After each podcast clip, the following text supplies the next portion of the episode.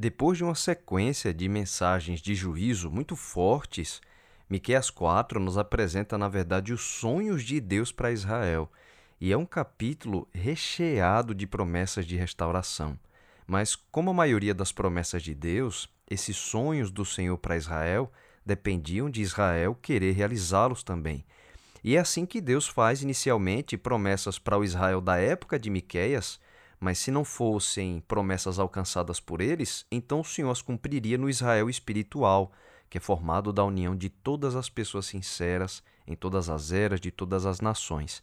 Se a nação israelita tivesse aceitado a vontade de Deus, eles teriam finalmente se tornado o grande referencial para ensinar ao mundo todo sobre o amor de Deus. E é sobre isso que trata os primeiros versos do capítulo, dizendo assim nos versos 1 e 2: mas, nos últimos dias, acontecerá que o monte da casa do Senhor será estabelecido no cimo dos montes e se elevará sobre os outeiros, e para ele afluirão os povos.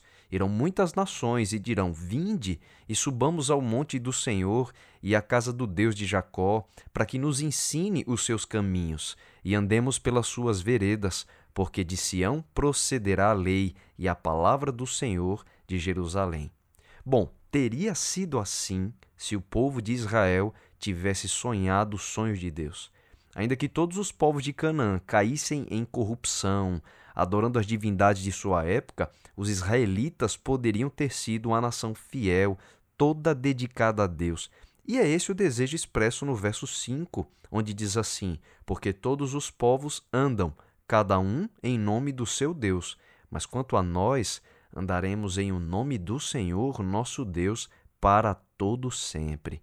O Senhor ainda promete restaurar o remanescente de Israel que voltasse do exílio para fazer deles essa grande nação de referência para os outros povos.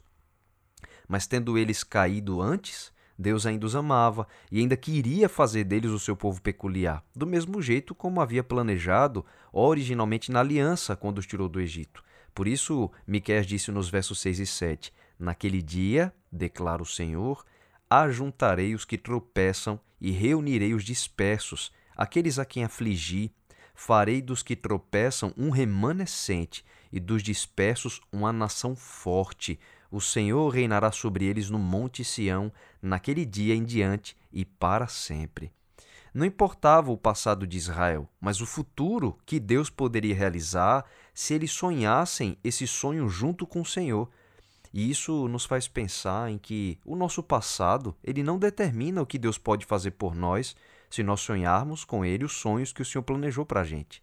Deus tem prazer em perdoar, em restaurar. A gente tem visto isso. E mesmo depois de falar tão duramente nos capítulos anteriores de Miqueias sobre a degradação moral, injustiça e corrupção de Israel, ele não havia rejeitado o seu povo. A gente vê isso nesse capítulo aqui. O Senhor ainda sonhava em tê-los como seu instrumento de bênçãos na terra. E é por isso que Miqueias foi inspirado a escrever o capítulo 4. No meio das profecias de juízo, a gente tem esse capítulo recheado de promessas de restauração.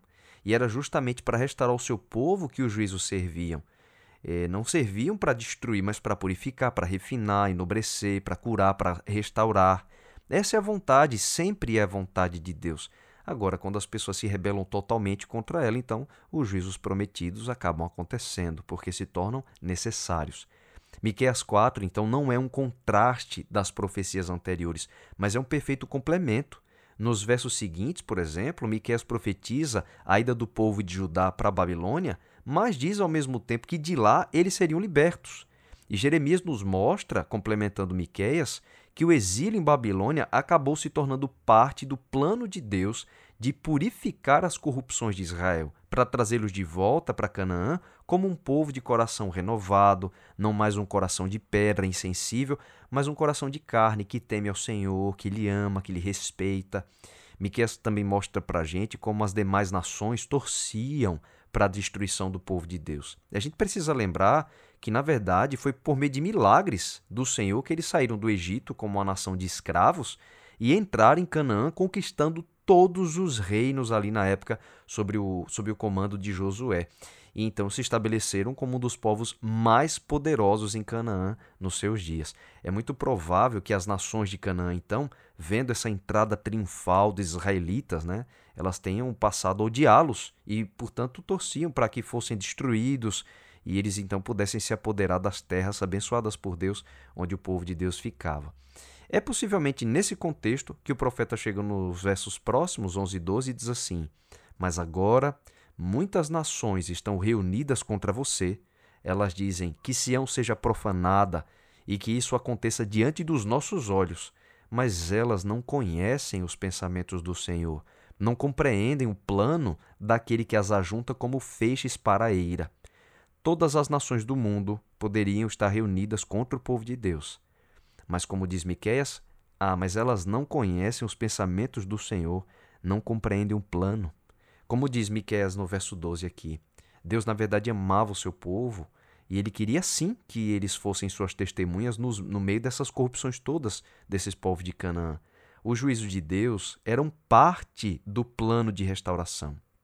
Enquanto as outras nações, vendo a queda de Israel, imaginavam que fosse o fim deles, Miqueias explica que elas não conheciam os pensamentos do Senhor. Ele diz, né, eles não compreendem o plano o plano que Deus tinha contra eles também por causa das suas próprias corrupções. Pode ser que você também tenha caído e se desviado dos planos de Deus para a sua vida. Mas você pode voltar a sonhar os sonhos que Deus tem para você hoje. Mesmo as dificuldades que você esteja vivendo agora, essas dificuldades podem ser usadas pelo Senhor para restaurar sua vida. Elas podem se tornar o conjunto de lições que você precisa para nunca mais se afastar do Senhor outra vez e a partir daí sonhar sempre em realizar os sonhos de Deus para você. Se Deus ele não desistiu de Israel, mesmo depois de todas as coisas abomináveis que eles praticaram, o Senhor não vai desistir de você, seja lá o que você tenha feito. Ele ainda tem planos e Deus proveu todos os recursos necessários para que a sua vida seja inteiramente do Senhor outra vez. Por meio de Cristo, você pode ser reconciliado com Deus e o sangue dele é todo suficiente para isso. Mas é importante pontuar que, assim como as promessas de Deus para Israel, elas eram condicionais, ou seja, dependiam de eles aceitarem viver a vontade de Deus, os sonhos de Deus para a nossa vida hoje dependem de aceitarmos também em viver as condições de um relacionamento fiel a Ele. Não é por acaso que esses registros foram escritos, não é por acaso que a gente pode meditar nessas histórias da palavra de Deus.